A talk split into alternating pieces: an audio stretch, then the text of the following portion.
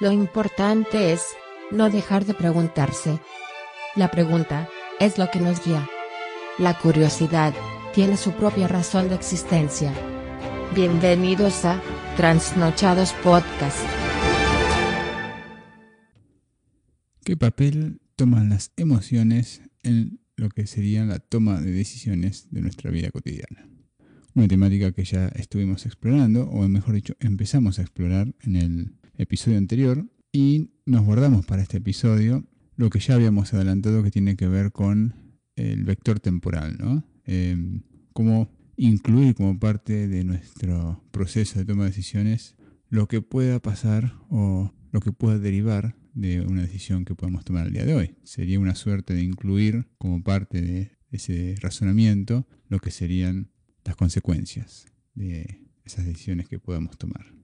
Consecuencias que obviamente nos pondrán otra vez en una situación de, elección, como nos planteaba la película Matrix 2, el ejemplo que exploramos en el episodio anterior, que a su vez va a tener consecuencias, que a su vez va a tener decisiones. Y así recursivamente irá formando lo que ya también hemos explorado en el pasado y llamamos el árbol de decisiones.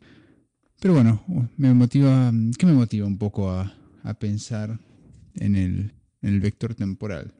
¿no? Porque muchas veces cuando uno toma una decisión quizás lo hace pensando en inmediato, en, bueno, nada, tengo que comprar comida, que compro, esto o aquello, sin importar lo que esto o aquello pueda, em, eh, en lo que pueda derivar, ¿no? Quizás una comida pueda, no sé, caer mal, puedo ser alérgico, eh, y eso va, obviamente va a tener ciertas consecuencias. La otra, em, no, por ahí es una comida más sana, más saludable, menos calorías, que me mantiene más sano y más, eh, y más cerca de lo que es mi, dieta de calorías restringidas. Solo por citar un ejemplo, no es que uno va a andar tomando ese tipo de, trabajos para decidir qué come, ¿no? O sí, no lo sé, en realidad. Este, yo particularmente no lo voy a hacer para eso, sí, sí lo hago para decisiones que son quizás un poco más este, complicadas o, o de mayor envergadura. Pero lo cierto es que ¿qué me motiva a, pensar en el vector temporal? Eh, me evoca un libro que se llama Algorithms to Live By, o Algoritmos para vivir por, o para vivir de, o desde, haciendo referencia al uso de, razonamientos algorítmicos en la vida. Y nada, un pasaje de este libro dice algo así como, explorar por sí solo ya tiene valor, dado que probar cosas nuevas incrementa nuestras chances de encontrar lo mejor haciendo referencia a encontrar esa, ese escenario que, mejor nos deje parados en relación a alguna variable de interés como ya hemos explorado. Y continúa, de modo que tomando el futuro en consideración, más que enfocándose en el presente, nos lleva hacia la novedad. La novedad en pos de descubrir aquello que sea lo, mejor, mejor escenario. Y bueno, ¿no? este, esto de, de, tomar el futuro en consideración no es más que el lo que yo acuño como el vector temporal. Y, bueno, y entonces uno comienza, este, o lo que yo propongo sería este, hacer, comenzar un proceso recursivo donde en este, en este escenario de, plantearse qué pasaría si y qué pasaría si, si de lo que pueda pasar, ¿no? Como que ir yendo más abajo en el árbol de decisiones me lleva a pensar, bueno, ¿qué pasa si yo me equivoco en el futuro? O sea, ¿qué, pasa si yo estoy empezando a plantear escenarios derivados y, esos escenarios obviamente también están sujetos a, una decisión que puede ser correcta o no correcta, o mejor dicho, no, no para hablar de correcta o incorrecta, sino que puede estar puede asemejarse, asemejarse a un resultado correcto o distanciarse considerablemente del mismo. Lo importante a considerar para mí en relación a lo que es la toma de decisión, que es lo importante, que es un poco lo, que estamos tratando de, desmenuzar y, plantear de forma que, nos permita ser, que nos permita dar herramientas útiles para tomar mejores decisiones. Es interesante pensar, bueno, cuáles de esas decisiones que se van a ir derivando de, este árbol de decisiones que se va a formar, como mencionaba, mencionábamos antes, cuáles son reversibles y cuáles no. ¿Y por qué digo esto? Porque las decisiones reversibles son decisiones sobre las cuales si yo supongamos que sigo por esa línea de, bueno, y me equivoco, al ser decisiones que he tomado y que son reversibles, yo puedo volver para atrás, reconocer mis errores y tomar la decisión correcta, este, aprendiendo de las experiencias o de, las malas decisiones que he tomado, ¿no? Es como un inventor, como Thomas Edison cuando decía que en, el experimento 1001 encontró el, foquito. Creo que fue Thomas Edison. No estoy seguro, pero bueno, quien, sea que, lo haya encontrado, que lo haya descubierto.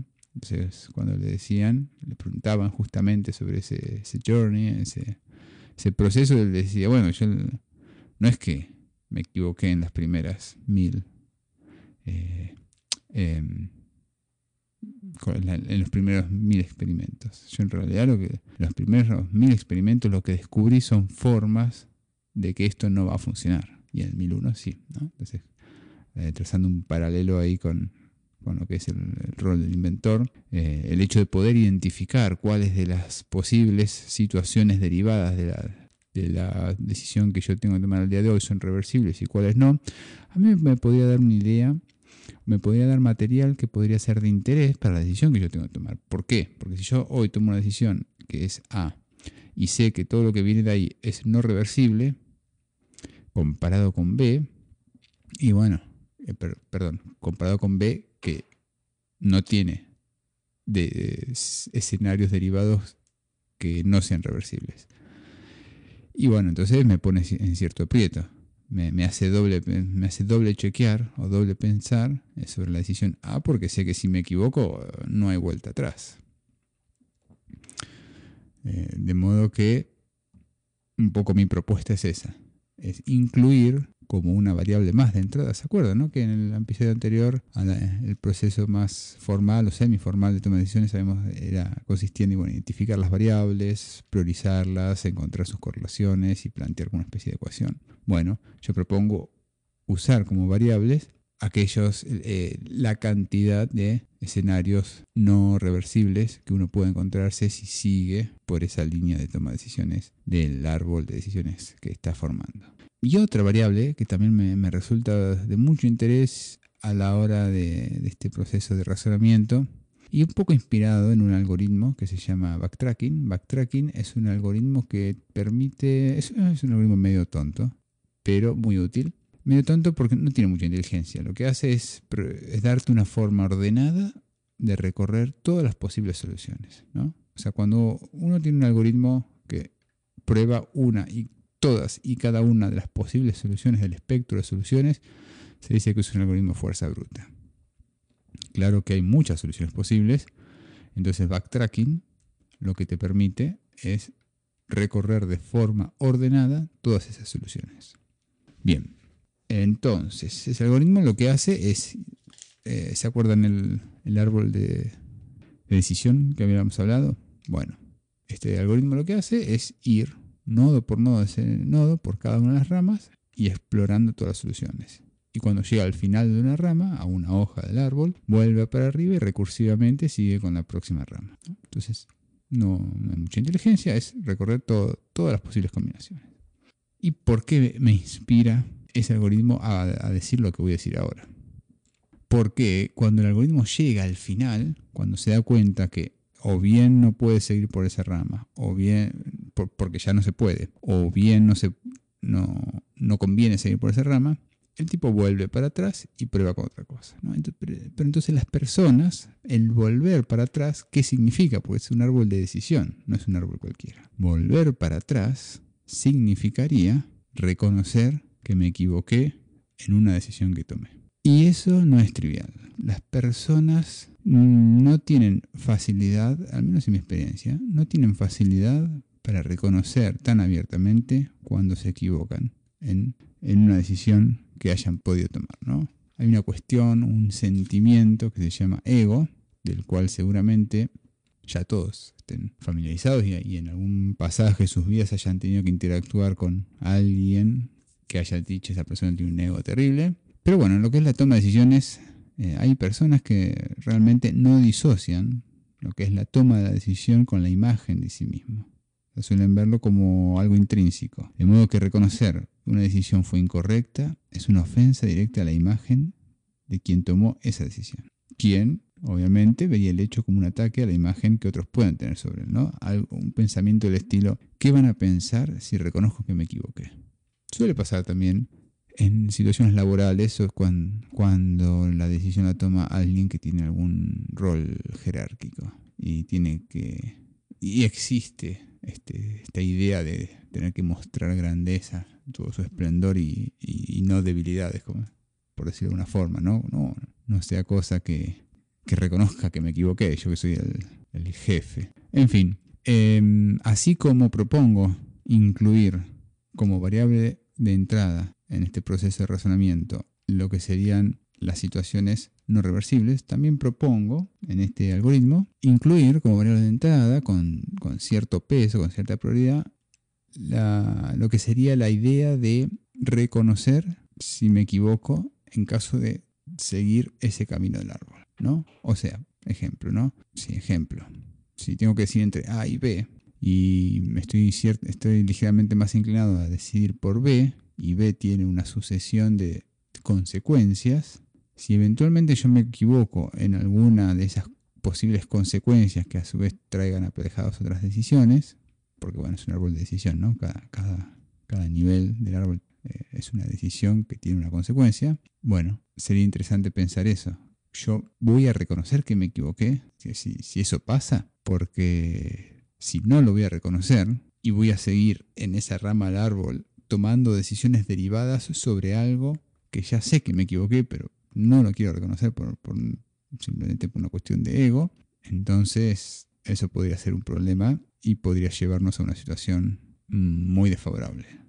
Como por ejemplo, conozco parejas que no se llevan del todo bien y tienen esta idea, este pensamiento de decir, bueno, para solventar nuestras diferencias nos casamos.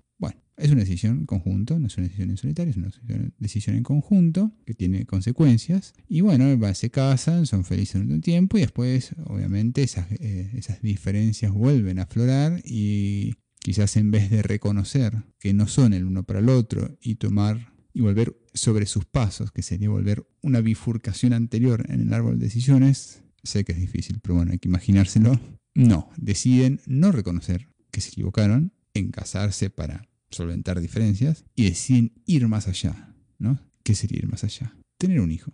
Para los que tienen hijos sabrán que criar un hijo justamente pone en evidencia las más, incluso las más ínfimas diferencias que puede haber entre, el padre y la madre. Entonces eso lleva a otra consecuencia que puede ser peor todavía y, y ya no es reversible.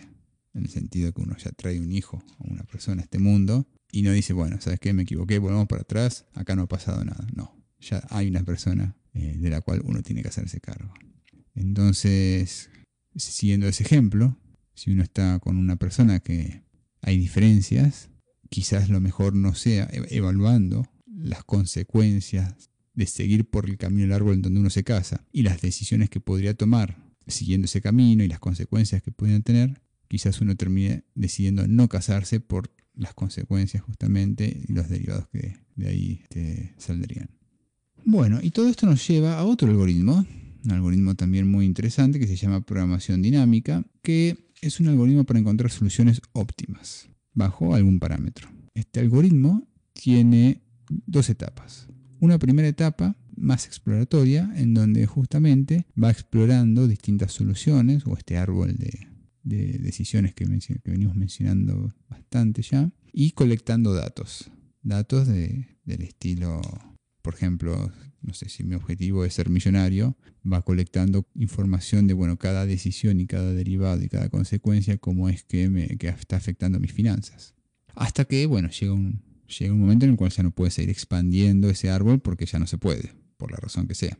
Y una vez que llegó al final, empieza el proceso de vuelta para atrás ese proceso de vuelta para atrás, entonces como que empieza desde el objetivo y con los datos que fue calculando en el proceso de ida, dice, bueno, yo supongamos que yo estoy, ya, ya cumplí mi objetivo, que es, eh, no sé, ser millonario. Eh, ¿Cuál fue de el último paso que me acercó más ahí? ¿O que achicó mejor la diferencia para llegar a ese objetivo? Bueno, fue el paso 3, ok.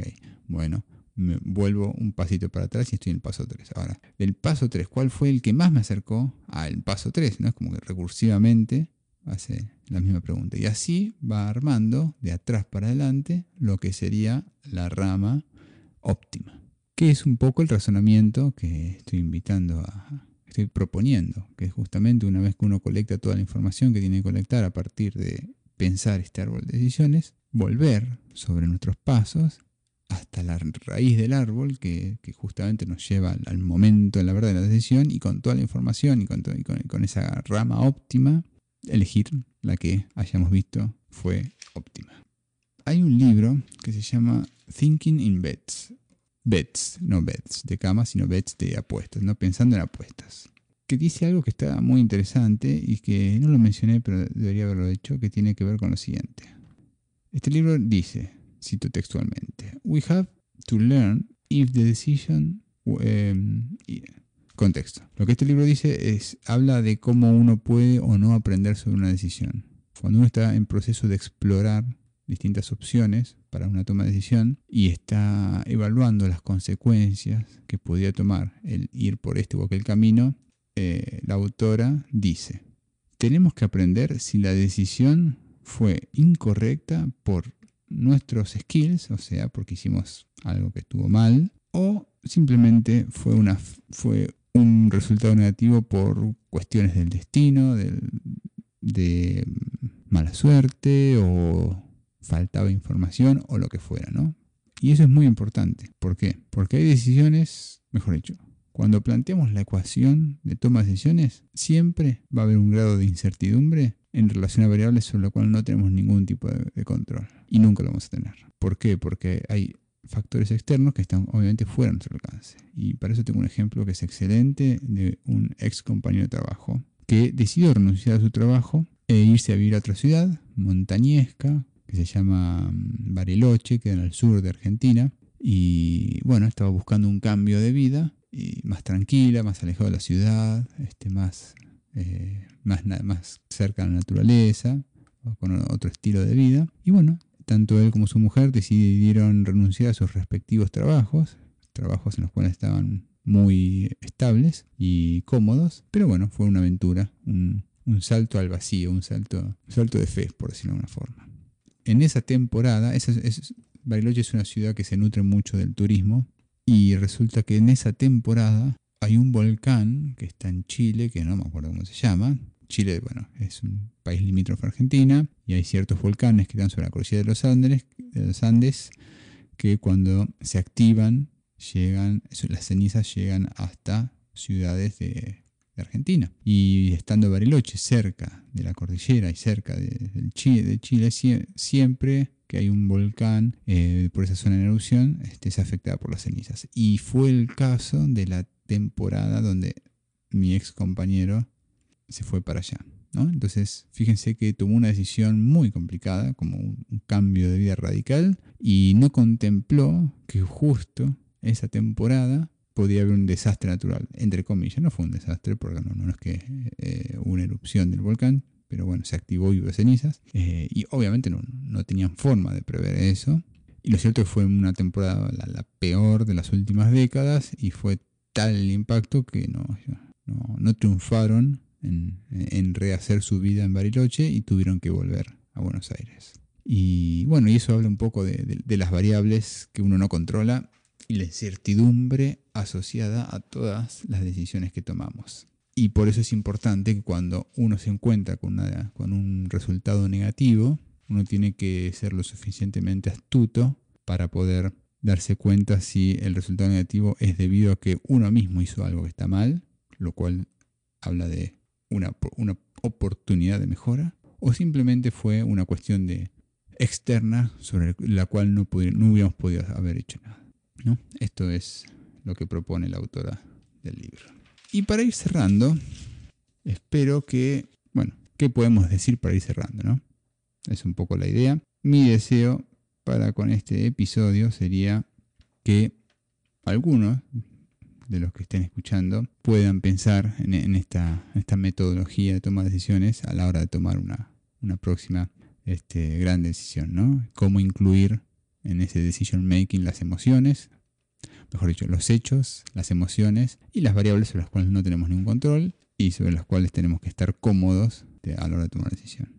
Y que bueno, que bajo ningún punto de vista ante esa complejidad abrumadora de factores que intervienen en la toma de decisiones, eh, mi mayor deseo de que eso no los abrume al punto de no poder tomar una decisión. Porque para mí lo que uno puede hacer peor, que es justamente no decidir, quedarse en un estado de, inanición y que, bueno, y que alguien decida por nosotros, básicamente.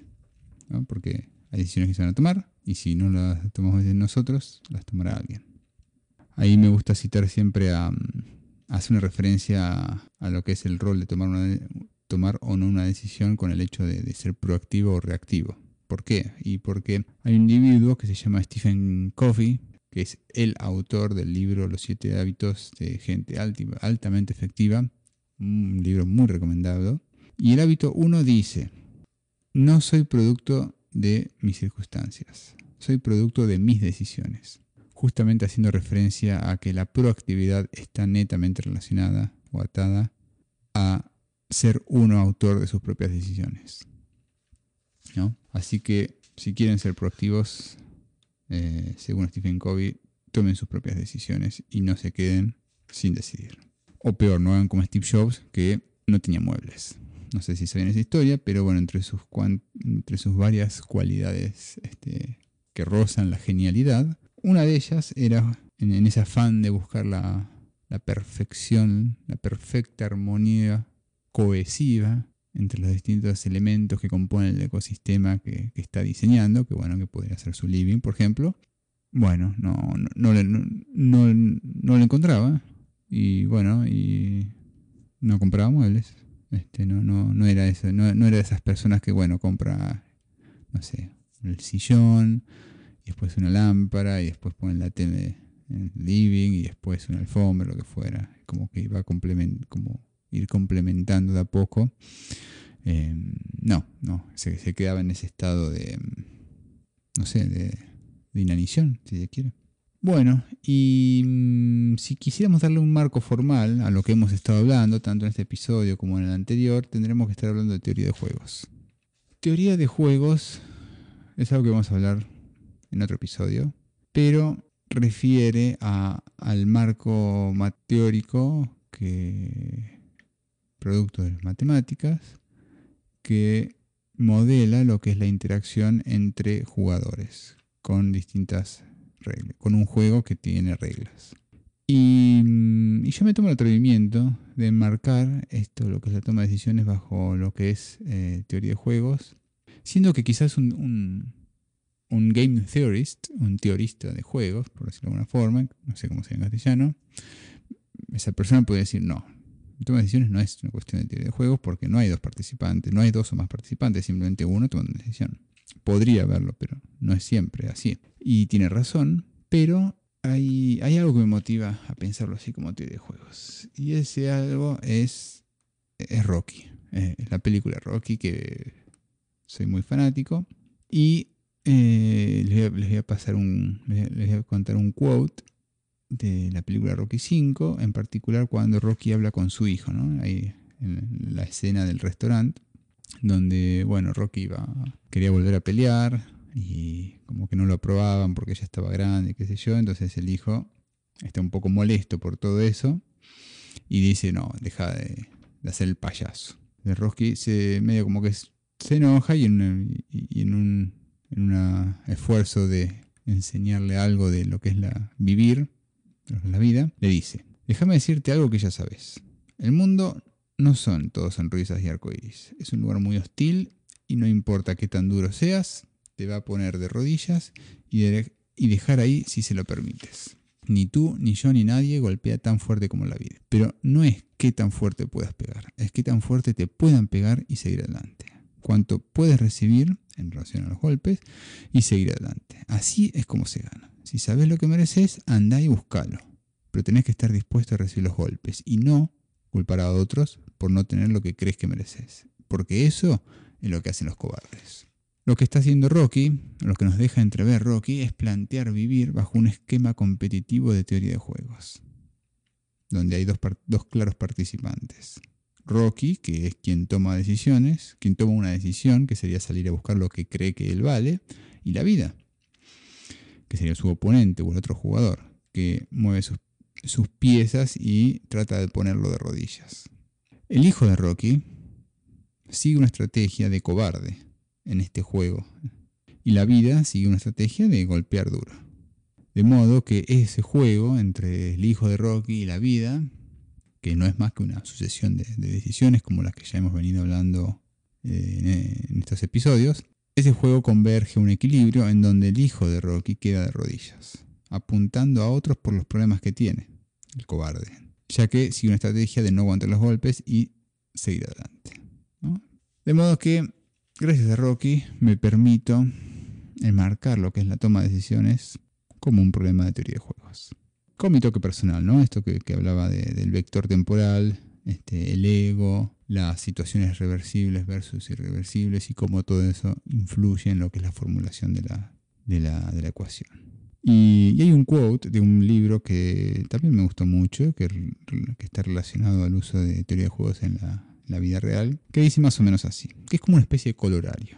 El colorario es como una especie de conclusión que, uno puede hacer. Habitualmente en matemática cuando se enuncia un, teorema que da, lugar a, una verdad matemática, suele haber colorarios que son como derivados que surgen de, o implicancias que surgen de, ese teorema. Entonces como, como a colorario podríamos abstraer lo siguiente que es una frase de, Jeff Williams en su libro Piedra, papel tijera, teoría de juegos en la vida cotidiana.